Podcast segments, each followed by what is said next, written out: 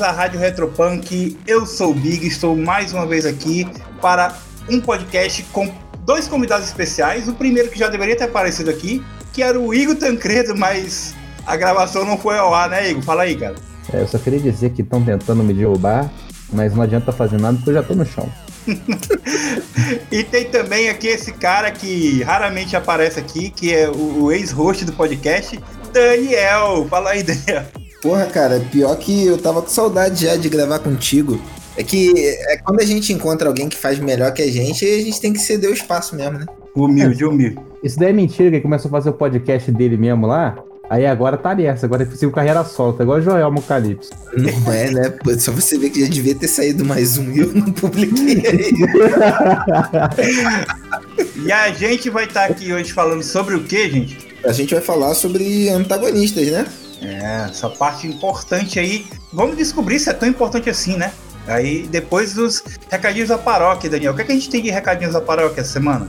Cara, principal recadinho da paróquia é que tá no ar o financiamento coletivo do Deadlands. Foi ao ar ontem.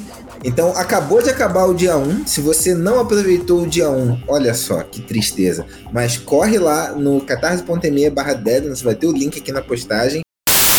Pois é, galera. Enquanto a gente gravava, editava e lançava esse podcast, o financiamento do Deadlands foi ao ar. Rolou o primeiro dia, batemos a meta em 3 horas e meia e nesse momento que eu estou gravando isso aqui, nós já estamos quase indo para a terceira meta extra. Então se você não apoiou, corre lá. O dia 1 acabou, mas a gente tem muito chão pela frente. Apoie, garanta o seu Deadlands que está muito bacana. As metas extras vão ser batidas e vai ter muito material para todo mundo. O link está na descrição. Porra, Deadlands é a essência de Savage Worlds. É só isso que eu tenho para falar. É foda pra caralho. E essa semana, é, na, no dia 17, a gente vai ter o lançamento oficial do For Against Abyss. É o Fora de o 4 contra o Abismo. Já teve o For Against Darkness, agora tem o For Against contra o Abismo, né? É. Basicamente é um suplemento. O primeiro jogo levava seu personagem do primeiro ao quarto nível, esse leva do quinto ao nono. Então é um suplemento, expansão aí do jogo, que é maneiro pra caramba você ir no dia que tá sem luz aí, jogar um RPG solo é bom demais, experiência própria. É o famoso RPG de 1, ele também acrescenta mais um dado, uma porrada de tabela, uma porrada de monstro, e é isso aí, é só correr pro abraço, ser feliz. E agora não tem mais desculpa para não jogar. É isso aí, quem manja do For Against Darkness manja, quem não manja merece dar uma conferida, porque é bem bacana. É, lembra só mais uma coisa, a gente fez uma Holy Punkers, né, que é a nossa revista mensal especial de Deadlands, então ainda no, no hype aqui do financiamento coletivo, corre lá na nossa rede social, no Instagram, no YouTube, no Twitter, que você vai ver uma postagem da Holy Punkers. É só entrar e baixar, é gratuito. Então, para você conhecer um pouco mais de Deadlands, ali já tem umas ideias de jogo, tem umas paradas maneiras. É, aproveita. O patrão ficou maluco. É, e se você não quiser ir na, na rede social, você deveria estar seguindo a gente, você pode ir na, na descrição desse podcast que também vai estar o link da, da revista. Boa.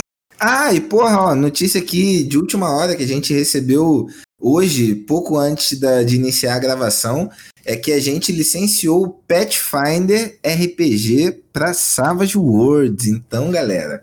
Abandona o D20 e vem pro D6. é, até porque vai ser um modelo novo de livro. O livro do Pathfinder do Savage já vai vir com um cenário e sistema, que é uma parada que normalmente não tem nos livros de Savage. Então, expectativas para o Pathfinder RPG. Nossa, é. e você falou dentro de mim agora.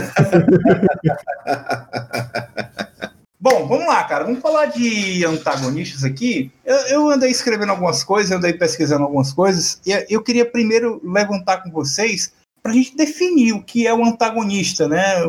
Quem são no RPG, né? No, no hobby do RPG, o que pode, a gente pode chamar de antagonista. Claro que a gente vai cagar um monte de regra aqui, né? Como sempre, na verdade. Mas é, eu andei dando uma lida em alguns posts da galera aí pelo, nos finados blogs e li algumas coisas, né, alguma coisa sobre é, é, conflitos narrativos, literários e tal. Mas no RPG, quem é o antagonista, Igor Tancredo? Fala pra gente. Cara, pra mim o antagonista é o cara que tá ali, dependendo do jogo, você pegar e. Pode ser o cara que vai te atrapalhar, fazer o que você quer. O antagonista não é necessariamente ruim.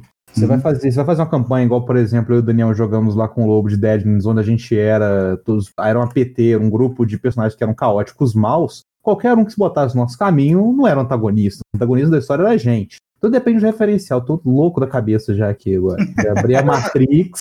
Mas eu acho que essa é uma boa, uma boa definição, cara, porque o antagonista, para mim, é todo aquele obstáculo que vai se interpor é, frente aos protagonistas. Então, ele sempre vai estar nessa balança junto aos protagonistas. Porque, por exemplo, no Mouse Guard, você pode ter uma tempestade como um antagonista. Não precisa ser uma pessoa, uma criatura, pode ser uma situação como antagonista. É, se a gente pensar sempre como os personagens, nossos personagens, né, sendo bons, maus ou neutros, sendo protagonistas, então é exatamente isso.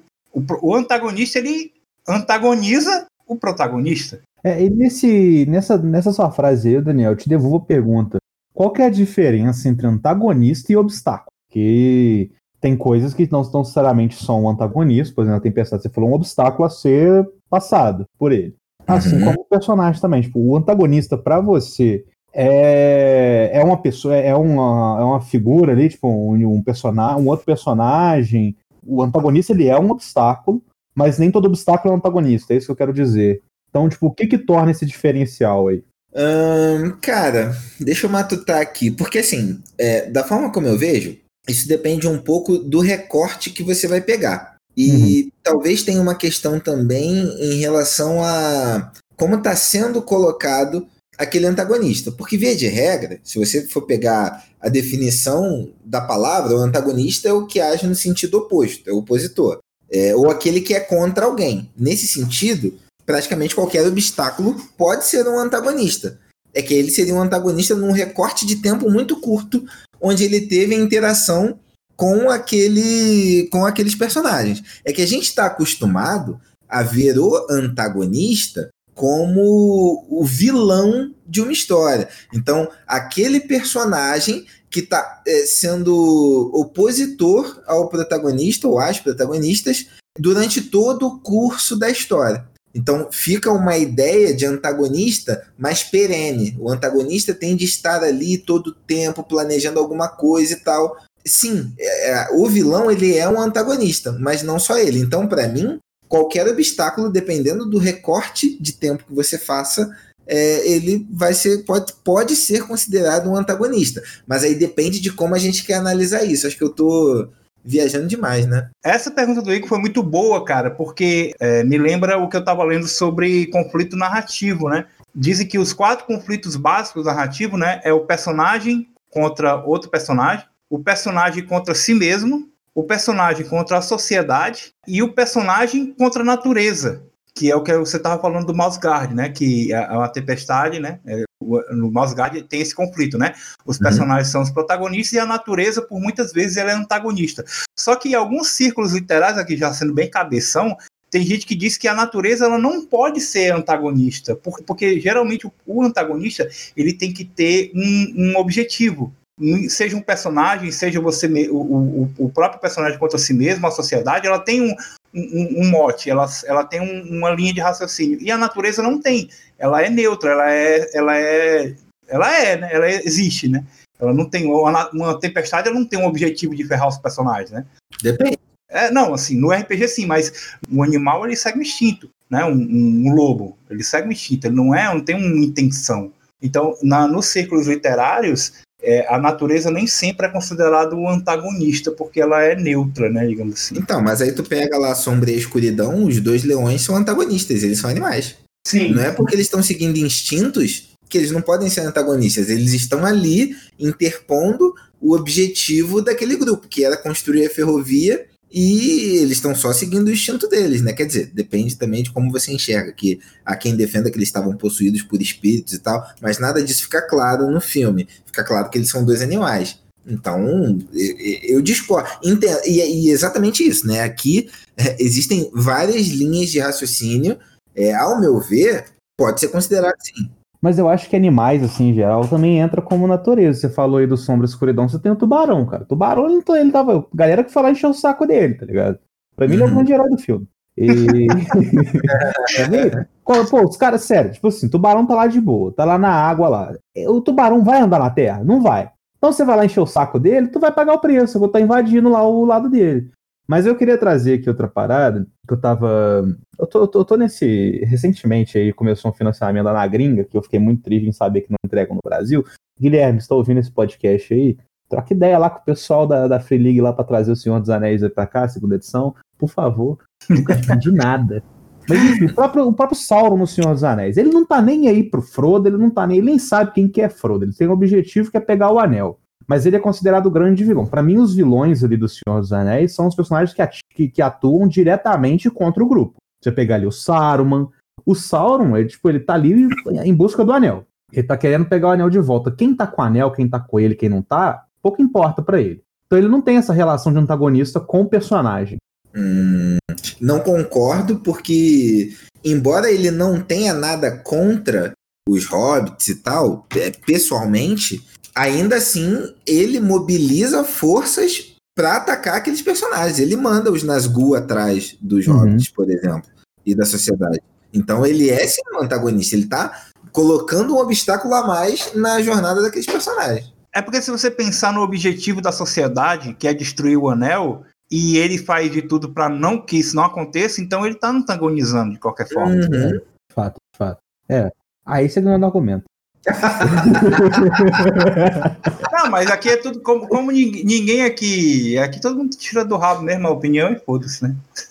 É tipo especialista do nada. Assim, e o, o propósito desse podcast é que assim, já existe um monte de podcast também que a galera falou, trouxe conceito de antagonista e tal é a gente bater um papo e tentar extrapolar isso de alguma forma e achar alguma visão aí diferente, né, da coisa. Então acho que o debate é válido. Sim, sim, não, concordo plenamente. Agora vamos lá, vamos falar um pouco da importância do antagonista. Vamos lá. Eu não sei se vocês têm a, opinião, a mesma opinião que eu.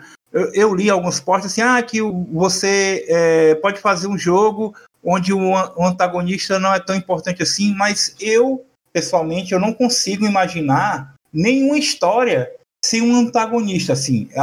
Aliás, eu até consigo, mas não são boas, né? Eu vou dar um exemplo aqui de, um, de uma história que, que é meia boca porque o antagonista é, é indefinido, é difuso, como, como diria Ciro Gomes. Não sei se vocês assistiram Frozen 2. É, Alguém é. não assistiu? Vou né? te dever essa informação aí. Então, beleza. Eu assisti, eu, eu gosto muito do filme. Não é tão bom quanto o primeiro Frozen exatamente por isso, porque você, você sabe que ali tem a história, a história pede um antagonista, né? Como toda boa história, na minha opinião, tem que ter um antagonista. Só que o Frozen 2 ele não entrega esse antagonista assim, ele você você fica esperando e aí ele nunca chega, entendeu? Então é um filme legal, mas ele você não sabe o que, o que é que vão enfrentar, é o que é, não sabe. Você não sabe o que é que os personagens estão se antagonizando, entendeu? É, mas eu, eu acho que todo, toda história tem um antagonista. Eu não acho que é possível é. fazer uma história sem antagonista. Às vezes, às vezes, por exemplo, a própria jornada é o antagonista. A própria hum. jornada traz os obstáculos ali. Uhum. Nesse, nesse sentido. Você pegar, deixa eu ver um exemplo disso.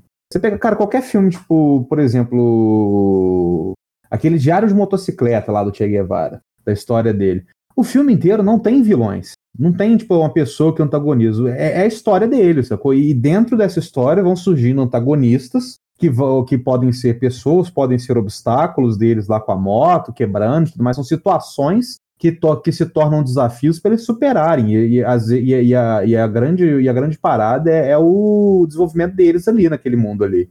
Uhum. É, quando você pega uma campanha, por exemplo, em que você tem um mundo já pré-estabelecido, você pegar aí, tipo, é, qualquer RPG que tem um universo próprio, que você não precisa. Você, você pode até inventar um próprio seu ali, mas tem um mundo próprio. Porque o mundo está rodando. Em, seu personagem existindo ou não, o mundo continua existindo, sacou? Então, tipo, como o seu personagem lida com as questões desse mundo? Esse mundo precisa necessariamente ter um, um, um senhor do mal, assim, tipo, um, um, inimigo declarado. Cara, pode ser, tipo, só a vida do seu personagem, sacou?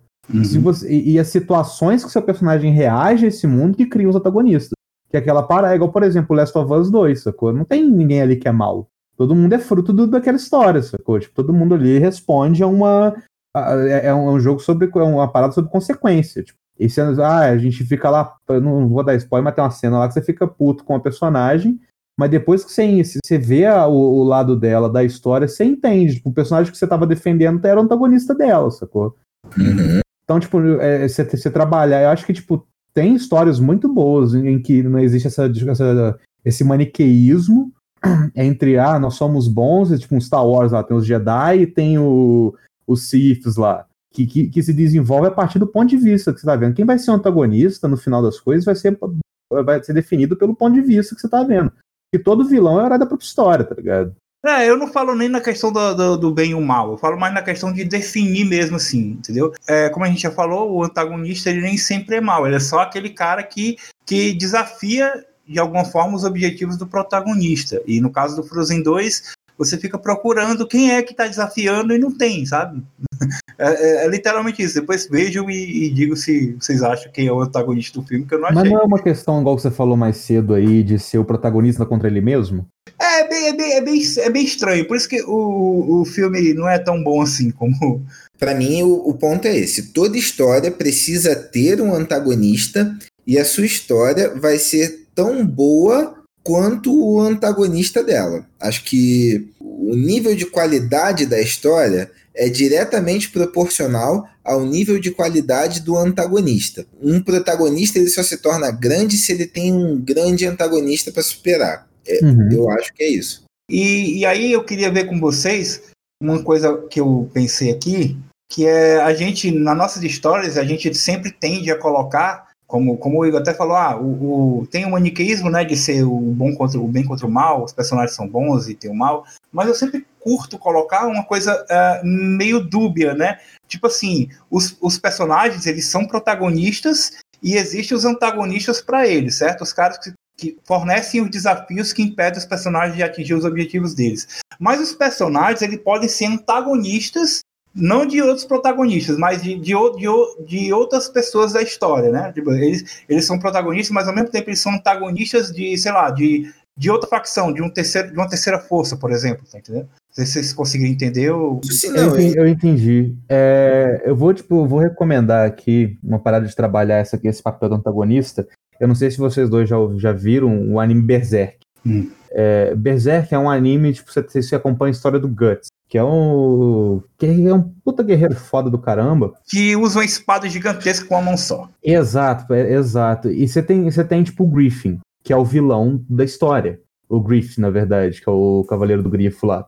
Uhum. Pro mundo de Berserk, pra, pra sociedade, ele é um puta de um herói. Tipo, ele é o maior herói do mundo, assim. Sal, ele, ele realmente salvou a vida de várias pessoas, assim. Ele realmente é um herói. Só que pra vida do Guts, ele é um puta de um babaca. Ele que, tipo, ele que faz a merda toda, que, que, que faz o Guts virar esse, esse, esse guerreiro selvagem, berserk mesmo. Hum. E, cara, tipo, você, você não consegue sentir ódio do Griffin. É, é uma história que você, você entende porque que o Guts odeia ele, porque que, e se acompanha o ponto de vista do Guts, mas é tão bem apresentado, é tão bem construído o vilão, que, cara, você acha o Griffin um maluco em certos pontos, assim. O cara é um psicopata que não soube superar as paradas e o cara salvou o mundo, sacou? Ó, eu, eu perdi cinco minutos tentando explicar uma coisa que eu poderia ter explicado com Game of Thrones, né? Nos livros, no caso, não a série. Uhum. Que quem, quem leu sabe, tipo assim, você, você lê o capítulo da Cersei, aí você pensa assim, não, o Jamie, o Jamie Lannister é um filho da puta babaca. Aí você lê o capítulo do Jamie, do Jamie Lannister, não, a, a Cersei é uma, uma babaca. Aí você lê um outro capítulo, não, esse cara que pensar que é gente boa é que é o babaca, entendeu? Não, é que assim, né, o, o que você tá falando aí, é, e vamos personificar aqui então agora é, antagonistas como pessoas, né, criaturas, vilões ou não, mas é, é que tudo depende do ponto de vista. Todo mundo é antagonista de alguém em algum momento. É, todo vilão era da própria história. É, é, é exatamente isso que o Igor falou. Então, todo mundo vai ser antagonista de alguém em algum ponto. Depende de qual prisma você está enxergando aquela história. Isso daí é, é bem claro. É, eu acho que o ponto é o antagonista ele se torna mais interessante quando os atos e motivações dele são críveis quando você ouve, vê ou lê aquilo e fala, hum, eu faria isso. É o Thanos no Vingadores, essa coisa. É, que ele tem uma proposta idiota, mas assim. É, ele tem fala, um plano maltusiano, mas, é, é, mas era fala, só ele fazer o reverso. É, você fala, não, verdade, faz sentido. É, o, vou dar spoiler, porra, do Last of Us 1. Não é spoiler, né? Pelo amor de Deus. É, mas o Joel lá no final, ele é antagonista da humanidade. Uhum. Mas você fala, cara, eu teria a mesma opção que esse maluco teve. É, no fundo, você enxerga esse papel a partir das suas convicções, tá ligado? Tipo, É, tipo, a tem Nicole gente que acha que o Bolsonaro é herói, que é uns loucos aí da cabeça que acham É, que né, que Bolsonaro não, é que esse caso ele é imbecil em qualquer caso. é. O, a Nicole Kidman nos outros, você passa o filme todo achando que ela é, é o herói e existem criaturas ali que são os antagonistas, quando na real eles que são os fantasmas que estão assombrando a casa. Então, no prisma da família que estava chegando na casa, eles é que são os antagonistas. Exato. Eu ia perguntar se vocês já fizeram isso na- em alguma mesa de vocês. Fazer os personagens acharem que eles são os, os heróis, na verdade são os vilões. Ah, Cara- isso é muito bom, isso é muito bom. É, eu, eu gosto particularmente de trabalhar isso. Eu acho que você tem que ter cuidado só para isso não, não virar um pé no saco também, de todo personagem ser um mega filósofo e ter super, ultra, hiper camadas. É igual a, a questão do Minion. Tem alguns combates que tem que ser rápidos, que eles estão Uhum. ali para cumprir um propósito. Acho que antagonistas é a mesma coisa. Você precisa ter o capanga. Aquele que tá só seguindo regra, aquele que tá só gritando mito, mito e não sabe do que, que tá tratando. Pra aí sim você chegar num personagem mais profundo, sabe? Eu já tive, por exemplo, um antagonista. hum, vamos pegar vampiro aqui, que acho que é um vampiro lobisomem. Lobisomem que toda Wyrm é mal. Todo mundo da Wyrm é mal. É, mas aí quando você encontra um vampiro que tem humanidade 9, que faz caridade, que cuida das pessoas e tal, como é que você fica? Foi o que aconteceu num jogo meu. Os caras chegaram lá, era o antagonista deles, esse vampiro tinha. é, antagonizava diretamente com os objetivos deles, só que quando eles foram matar o cara, eles começaram a descobrir que o cara, na real, é, fazia um monte de, de atos de benevolência e tal, e que não era necessariamente por interesse, por maldade, nem nada. Era da natureza dele. E aí, como é que se lida com isso? Você É. vai matar essa criatura só porque é, tem um dogma que diz que todo mundo que é daquele tipo de, de, de casta é mal e precisa ser destruído, mas a realidade te mostra uma algo diferente daquilo. Você vai, ah, não, vou matar mesmo assim, ignorando o que eu tô vendo e sentindo, eu acho que aí você consegue trazer um pouco disso. Eu tenho uma história que eu fiz uma coisa, mas eu fiz com o grupo todo, sem o grupo perceber, não, não precisa né, de tantas camadas assim.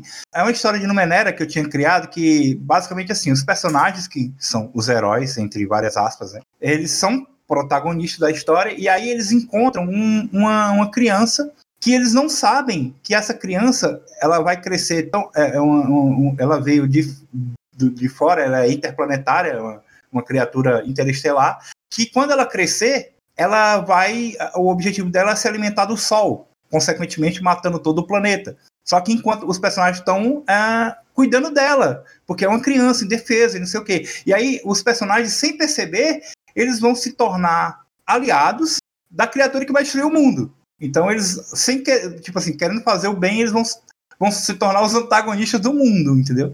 Então tem, tem, isso assim, tipo assim, a, a, a criatura, ela não faz isso por maldade, é como o Daniel falou aí, a natureza dela. Ela cresce, engole a, a porra da- do sol e vai embora.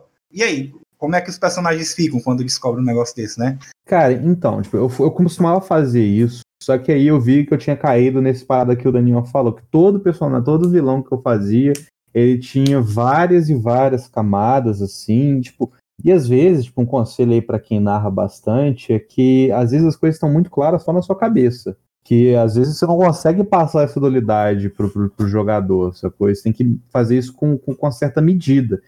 Porque senão, se fizer isso, foi que aconteceu comigo, ficou extremamente repetitivo.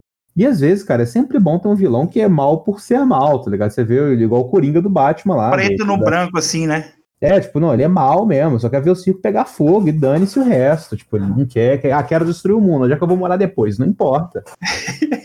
é, é nesse ponto, sacou? Então, tipo, o antagonista, ah, o grande antagonista é o cara que tem várias camadas, que, é- que, que ele vai que ele vai trazer discussões, que você vai, pô, você pegar o, o Game, próprio Game of Thrones, o Joffrey lá, é, ele, é, ele é puramente mal. Não tem Sim. nenhum personagem que, que fala sobre ele que fala, ah, ele é bom de certa forma. assim. É, você não consegue ver nenhum. Ninguém, nenhum... todo mundo odeia ele, mas é um puta vilão. Tipo, caramba, ele realmente. O, o- aquele Ramsay Bolton que veio logo depois dele. Mano, o, o cara é um sádico, sacou? E, tipo, ele tem várias camadas? Não, ele é daquele jeito mesmo. Sádico, vou sair matando todo mundo, bota os prisioneiros pra ser caça e sai caçando eles e capa todo mundo lá e é isso mesmo, sacou? Não tem papo.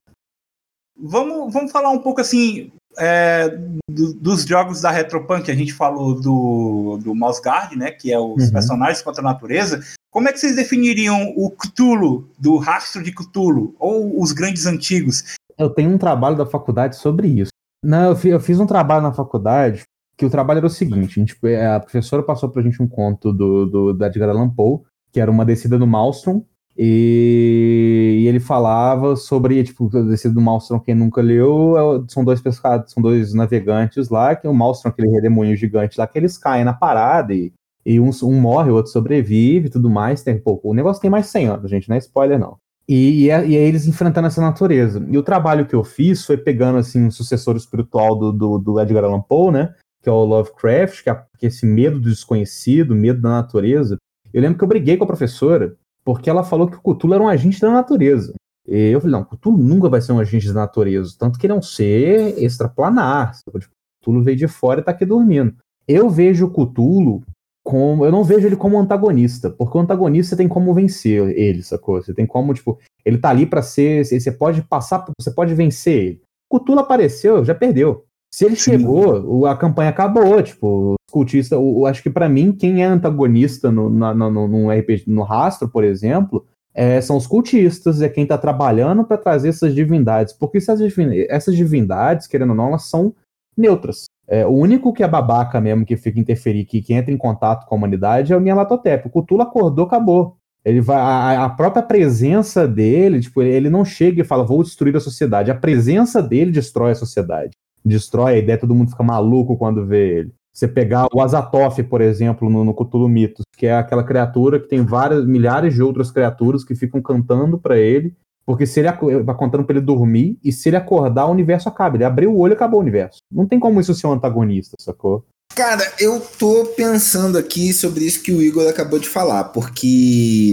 eu entendo isso que ele falou. Acho que pensando no Cthulhu, pode até fazer sentido, mas eu não sei se eu concordo com essa fala de que o antagonista ele pode ser sobreposto. Que pode ser que seu antagonista ele seja grande demais para você. Porque além do, do, dos grandes antigos, você tem todas as outras criaturas que estão ali e que, ok, podem ou não ser enviadas por eles, mas aí para mim funciona meio que tipo Sauron, assim, sabe? Porque o Sauron em si, é, ele também é imbatível, entre aspas, né? Não, ele não é imbatível. Você destruiu o anel, ele vai embora.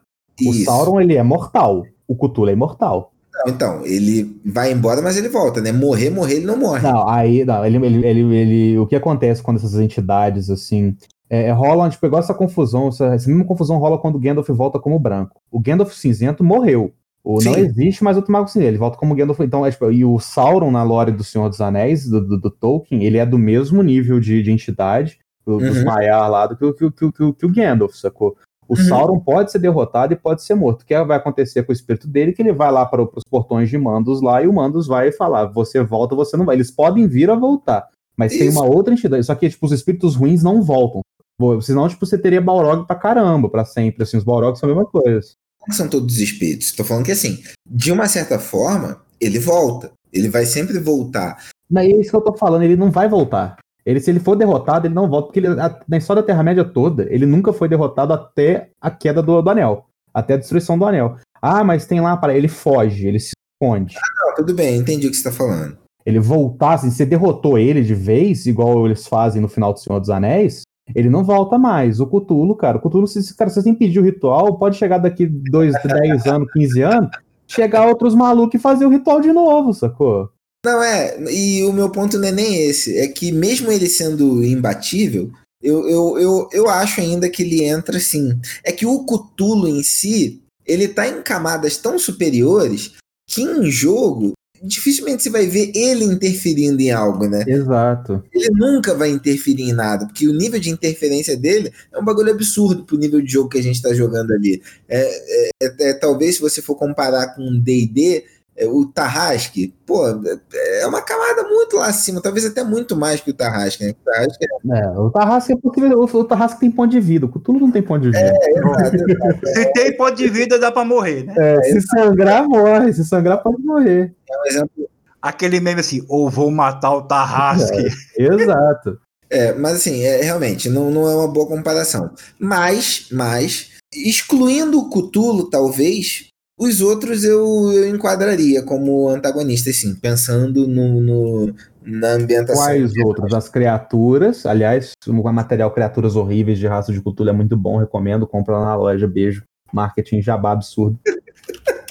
Porque ali você tem criaturas, tem, por exemplo, Bayek. Uhum. Bayek que eu, que, eu tô, que, eu, que eu tô usando na, na campanha lá do Covil de Rastro. É, ele é uma criatura que você pode matar. Uhum. Ele é, é, aí, eu, aí eu entendo, aí eu concordo com você que ele é um antagonista. É, o Shubinigurá também não é? é. Não, o Shubinigurá, o Shubinigurá tá no mesmo nível do Cthulhu, cara. O Shubinigurá não tem ponto de vida. Ah, cara. as crias de Shubinigurath, sim, mas a, a entidade Shubinigurath, ela é imortal. Mas que eu falei assim, ele é uma entidade que, de certa forma, ele já age mais contra a humanidade do que o Cthulhu, entende? Ah, de fato, ah, não, isso aí é igual o Nelatotep, essas passa a galera aí. Então ele passa, nesse conceito, para mim, ele passa a ser um antagonista. Ele tem mais agenda, né? Isso, é, isso. ele tem mais agenda, é justo, justo. Então, por mais que ele, ele esteja nesse mesmo patamar, ele é alguém que tá te antagonizando de alguma forma. Que aí tudo bem, o Cthulhu eu entendo. O Cthulhu é tipo um gato. Ele tá cagando pra porra toda. Você que tá indo atrás dele. Por algum motivo. por alguma razão você entrou. Ai, motivações. Por alguma motivação do seu personagem, você entrou nesse buraco aí que você tem, não tem volta. É. A, gente, a, gente, pode chegar à conclusão que rastro não, não é um exemplo pra gente chegar nisso, porque rastro não tem final feliz. É. É. Não, eu tô, eu tô aqui pra jogar bom, vocês que desarmem. Rastro, não, cara, mas... não tem como ter bem sucedido. Se entrou nesse buraco, você não sai nunca mais, velho. Não, mas, mas tem, mas tem bastante antagonista. Então, num geral, eu acho que sim. A gente tem uma ou outra exceção, mas no geral eu acho que os grandes antigos eles podem ser antagonistas sim, depende como utilizado. Né? É, se for um jogo pulp, você pode soltar uma bazuca no Cthulhu também. É, você vai se foder igual, mas você pode. É, vai se foder igual, mas você pode. Eu queria levantar aqui um, um problema para vocês debaterem, que aconteceu comigo em duas situações, inclusive uma que tem a ver com o Senhor dos Anéis, a gente está citando tanto o Senhor dos Anéis aqui, e outra que aconteceu com a com Star Wars que é o seguinte: o antagonista principal foi embora. O que fazer? A gente vai discutir. A gente vai discutir o episódio 8 de Star Wars mesmo, Big? Eu vou brigar, eu gosto do episódio 8. Não, eu também gosto, mas nós não vamos falar sobre o episódio 8, nós vamos falar sobre o episódio 7. Vamos lá. Na, primeira, minha, minha, o que aconteceu comigo?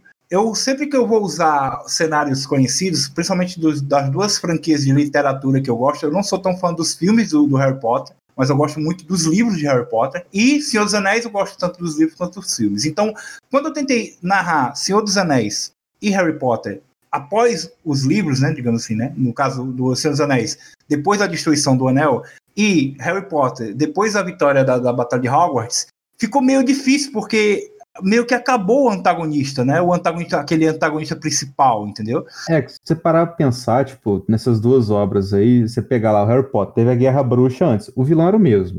Aí você pega antes, tem o Grindelwald, que, tipo, é sempre aquele negócio, tipo, quando você coloca um antagonista maior, tem aquela sensação de que você tá diminuindo o anterior. Uhum. É, o próprio Tolkien, ele começou a escrever, depois, muito tempo depois do Senhor dos Anéis, uma, uma sequência para aquele mundo, após o Senhor dos Anéis, de uma a, chamava, acho que a Nova Sombra, uma parada dessa, tipo, tem uns rascunhos, assim, que ele logo desconsiderou por conta dessa dúvida sub. Ele falou, cara, acabou. É, é isso.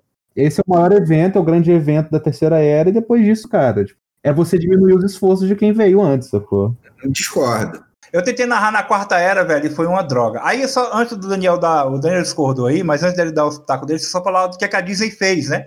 Merda, ela cagou então, tudo. Vamos lá. É, ela, fez o Império do, ela fez o Império 2.0. Isso, é exatamente isso. Ela, ela fez pegou, o Império Grande. Ela pegou, ela fez, ela tá, acabou o Império na, no episódio 6, o episódio 7 ela fez o Império 2.0. Uhum. E aí, fez, agora, em vez de ser uma lua, a Estrela da Morte, agora a Estrela da Morte é um planeta. Isso. Então, e aí, Daniel, o que, é que você tem a dizer sobre isso? Não, vai chegar um ponto nesse podcast que o Daniel vamos concordar em alguma coisa, hein?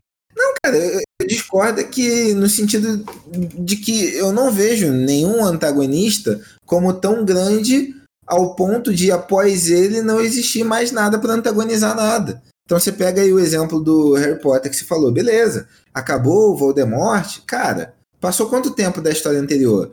Você vai ter que criar alguma coisa para antagonizar. E o antagonista não precisa ser um bagulho de Dragon Ball. Não precisa ser sempre uma parada muito maior. Pode ser um algo tão pequeno quanto um rival de classe que quer ser um bruxo melhor que você. Aí vai depender da dimensão que você está dando para tua história. Então, o fato de não existir mais um Voldemort não quer dizer que você não possa ter um antagonista foda. Ah, eu e só numa proporção é, muito menor em relação ao impacto dele no mundo. Mas o que importa pro protagonista é o impacto do antagonista nele e não no mundo. Deixa eu só falar rapidinho a minha solução, o que é que eu, que é que eu fiz né, na, na, minha campanha de Harry Potter.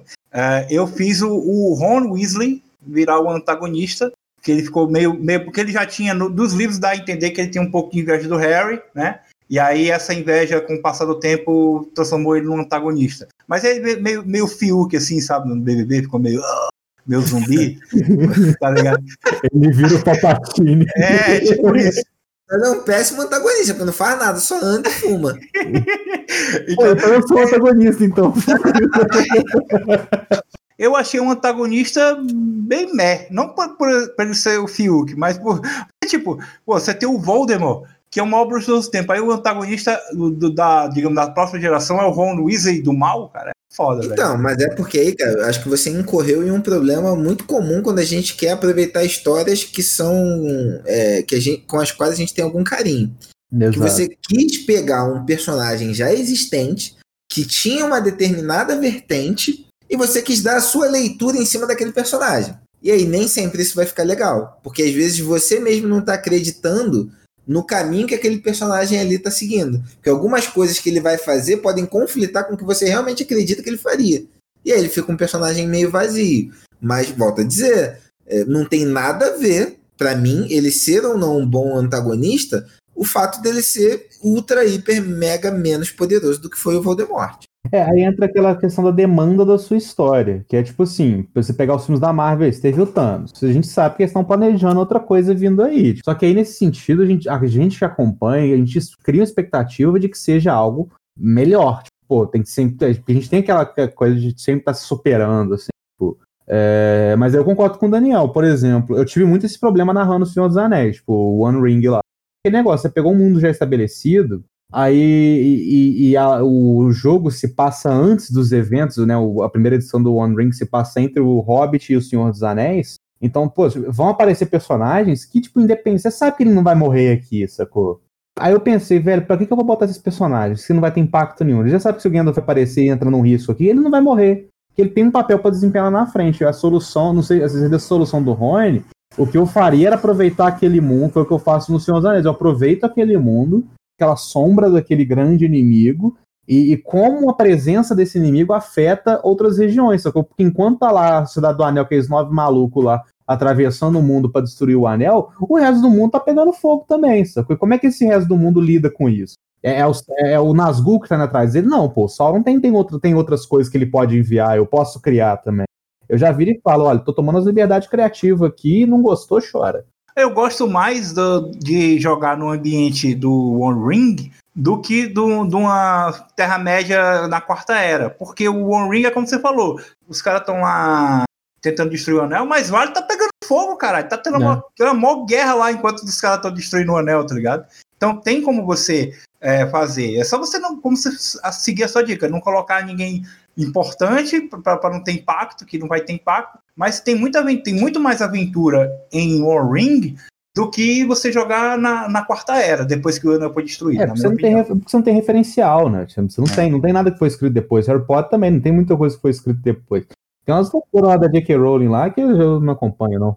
Por um lado é bom porque tem, tem espaço para você criar. Beleza, é melhor do que, tipo assim, você não precisa ficar, ah, fulano tem que estar tá aqui, não, mas de acordo com o livro ele tem que estar tá em outro lugar. Mas aí tem esse problema de não ter o, o antagonista. Para mim, o maior problema é esse, porque não ter referência, foda-se, eu crio aqui a referência. Agora, o antagonista mesmo acabou. Tá é, mas pra você criar o antagonista, você precisa da referência também. É, você, precisa né? saber, você sabe, tipo, pô, antagonista, como é que ele vai antagonizar? Eu preciso saber, tipo, como é que está o mundo nesse atual momento para ter um antagonismo ali, sacou? Uhum. Lembrando que vocês estão falando de antagonista nível mundial, impacto ah, não, gigante. É, é sim, sim. você pode fazer um, um, um RPG de Harry Potter que seu maior inimigo é o seu amigo, é o cara da casa rival, tá ligado? É, não, é porque eu penso numa escala, né? Porque eu, tanto, no caso, o Harry Potter, ele começa, o, o, o primeiro, o antagonista do... Meio Dragon Ball também, né? Uhum. O legal do Goku é que pega todo antagonista e transforma em amigo, né? É verdade. É, é aí o Freeza salvando o mundo aí. É, então. Ele, é, o Dragon, a diferença é essa, mas começa com aquele antagonistazinho da, que é aquele cara da, da, da, vila, aí depois o cara da cidade, aí vai até galáxia, universo, multiverso, e, e todos vai, vai transformando em amigo, né? É, é, esse, é, esse aqui é bacana. É, eu acho que a gente está também penando muito com isso, que a gente está abordando universos já muito estabelecidos. Agora, tipo, igual falar, ah, o, Na, o Boruto, que é a continuação do Naruto, é horroroso. Por quê? Porque, pô, Naruto. O, cara, o último inimigo do Naruto ele tá enfrentando a lua, velho. Como é que você vai superar isso, sacou? Tipo, e, e você não se fazer uma parada mais intimista, sacou? É, então, aí eu vou. Isso daqui é um, é um ponto que eu acho que é bem importante a gente deixar claro. O antagonista, a referência do antagonista, para mim, é sempre o protagonista. É isso uhum. que vai dizer o quão grande ou pequeno ele é, qual o impacto. Que foda-se se o Sauron é um mega antagonista, se eu tô lá na casa do caralho e não tem impacto nenhum do que o Sauron tá fazendo. Por mais que se ele, se ele tiver sucesso, vai dar a merda do cacete, até que isso aconteça, o Sauron, para mim, é um antagonista de impacto zero. Uhum, eu tô muito mais preocupado com o meu vizinho aqui que quer ampliar a cerca dele para dentro do meu jardim. Os caras que estão roubando minhas batatas. É, mas Exato. tem que pensar também, ô Daniel, que no RPG, assim, tem, tem RPGs que são mais assim, mas a maioria são grandes aventuras. Então, mas aí para mim já é um outro problema, porque muitas vezes no RPG a gente não faz, a, não faz essa escala. A gente já quer pegar um grupo novato no Savage Worlds e colocar ali um antagonista de nível lendário. Um cara gigante que um dia eles vão enfrentar e já criar uma relação com isso. E é difícil criar, isso fica artificial inicialmente, uhum. a menos que você faça muito bem feito. Então, o, o, o, mundo ideal seria o quê? Você criou esse antagonista, vai desdobrando camadas abaixo dele que poderiam ter sim alguma conexão real com aqueles personagens de nível novato, algum líder local que está invadindo uma vila, pensando num jogo medieval, ou se for um jogo contemporâneo, uma gangue ali do bairro. E aí, conforme você vai avançando o nível do personagem, você vai descobrindo: ah, mas essa gangue aqui ela tá trabalhando a mando desse cara aqui. Putz, mas esse cara aqui, ele tá trabalhando a mando desse político. Nossa, mas esse político, o cara, ele é de um grupo de políticos internacionais. E aí, entende? Aí uhum. você tá é, criando esse antagonismo. Porque não é você só jogar um antagonista lá super poderoso, tal, gigante, a que vai acabar com o mundo. Esse cara, meu nível de gerência aqui, eu não consigo nem é, invadir uma escola fechada. Se eu não consigo nem derrotar um Goblin. Então, é, acho que essa megalomania que a gente tem de já querer é que o, todo antagonista seja o Thanos, isso é prejudicial. Você falta um pouco de carinho aí na hora de pensar os antagonistas. É, até o próprio Thanos, né? Demorou 10 anos para ele aparecer. Vamos, vamos se caminhar então para o final aqui. E vamos dar uma, algumas dicas aí. O Daniel já começou aí falando sobre o protagonista. Se você, a minha dica é se você for, faça que nem o Goku, transforma todos os antagonistas em seus amigos. Você vai derrotando eles aí e tal. Aí vai. Se o match for bacana, fica até legal, cara.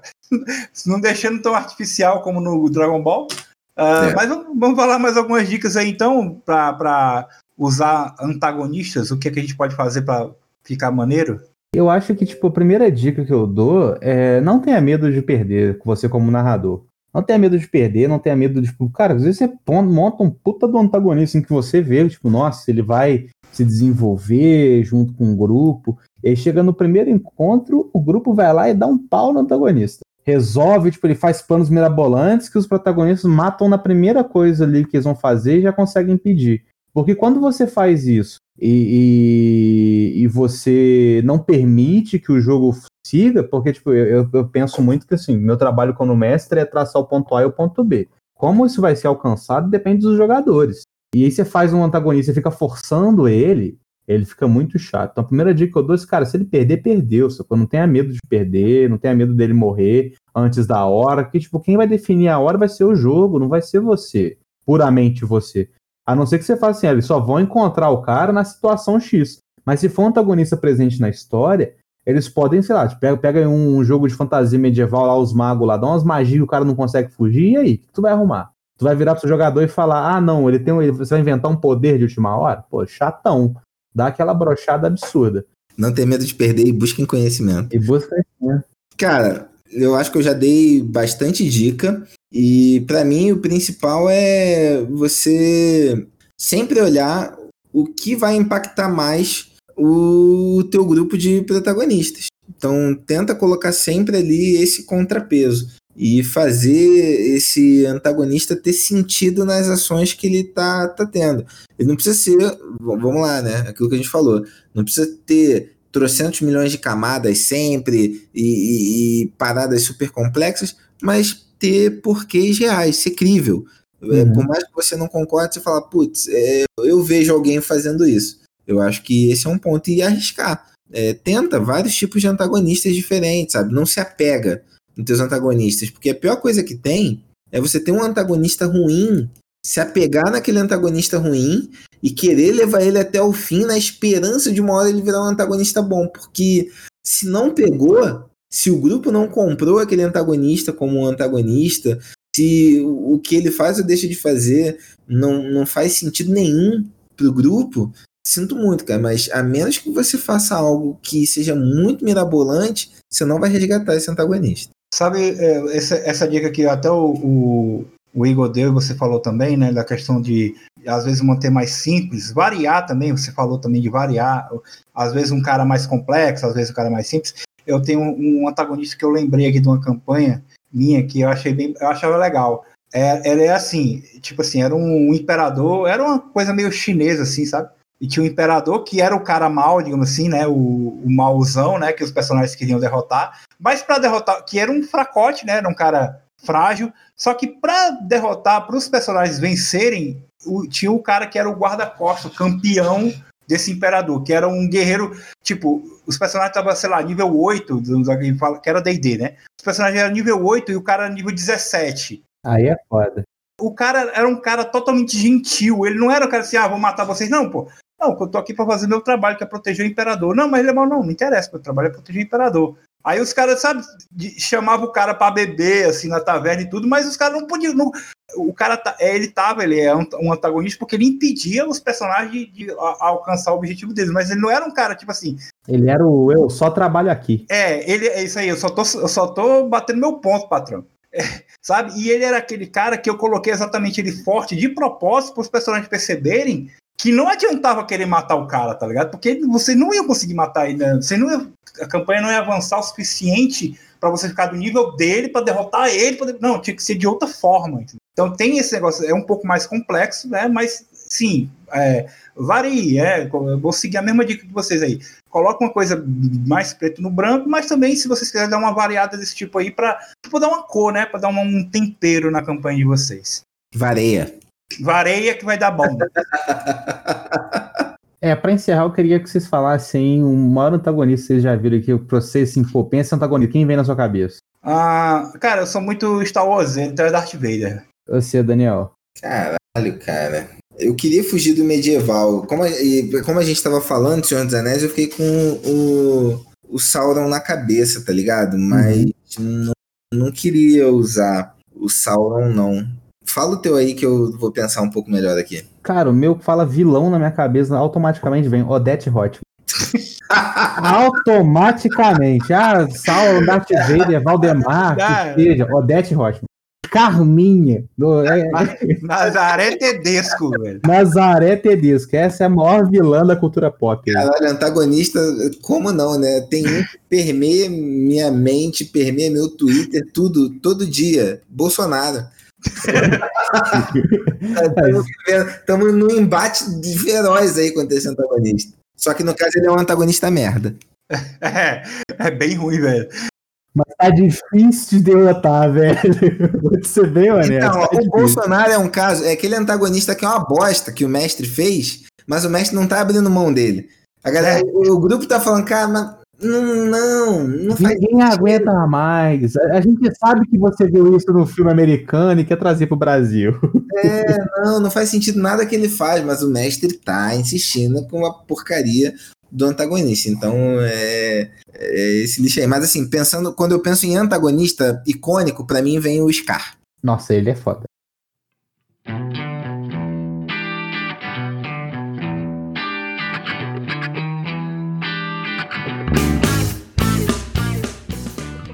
É isso, senhores. É isso então. Bom, recadinhos finais.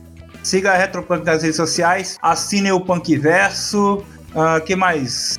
Eu tô curioso, porque eu gosto de ver. Antagonista é uma parada que eu gosto de ver, tipo o Igor trouxe aí o Det Reutemann. Comenta aí no, no Twitter, marca a gente ou usa a hashtag Rádio Retropunk. Vou deixar essa mesma pergunta que o Igor fez. Perguntinha da semana. Qual antagonista vem à tua mente quando você pensa assim, putz, antagonista, pá! De resto, apoia o Deadlands que o jogo tá foda e depois você vai se arrepender que você não comprou aquela caixa. Exatamente. Lá, lá, larga de ser mão de vaca e vamos lá participar. Igor, seus recadinhos finais. É, eu trabalho na. Eu sou o Igor Tancredo, trabalho na Retropunk também. Você pode me procurar lá como manobrista de layout, mas eu também tenho um canal na Twitch chamado Covil RPG, onde a gente tem mesa de RPG, de joga Jorginhos. E cola com a gente, Covil RPG lá na Twitch, tem Twitter, mesma coisa, Covil RPG, Instagram, tudo Covil RPG. É, cola com a gente que a gente já com campanha de rastro de cultura aos domingos aí, que é o, o- o sistema aqui da casa. E eu não fui obrigado pelo Daniel. Daniel, passa o texto mais rápido. Eu não fui obrigado ao Daniel a mudar o sistema para rastro de Cutulo. Tá, tá bom? Mas fica aí, cara. Participe do Deadlands, que tipo, eu, eu tô conhecendo Deadlands agora. Admito que eu tô conhecendo muita coisa do Savage agora, com, trabalhando diretamente com a Retropunk. Eu tô realmente mu- muito empolgado com tudo que tá saindo. E, cara, apoia aí e é nóis. Tipo, beijo aí, segue lá, arroba Igor Tancredo, arroba RPG. Obrigado aí por finalmente deixar eu participar do podcast.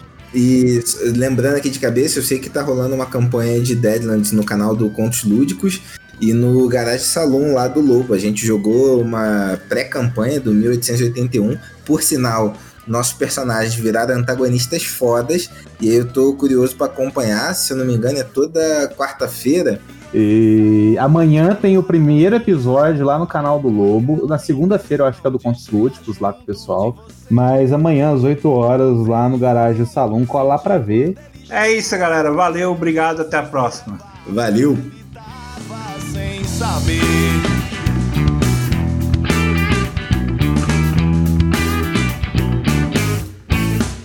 Com os pés no chão e a cabeça lá na lua, vou passando pela rua, bem em frente ao seu portão.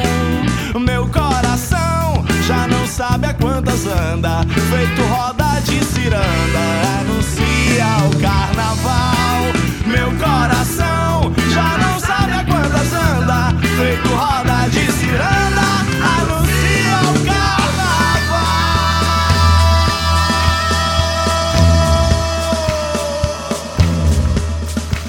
Meu coração já não sabe a quantas anda, feito roda de ciranda, anuncia o carnaval.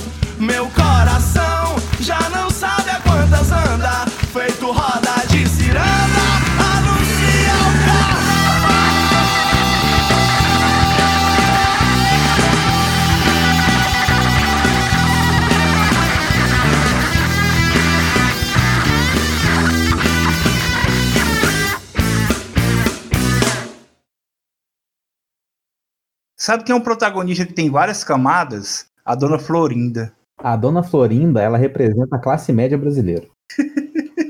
Então, ela é- tem várias camadas. Ela é um antagonista, ela faz o papel de antagonista, mas ela também ela, ela tem um lado bonzinho dela de vez em quando, sabe? Ou seja, ela tem mais camadas que o Joffrey.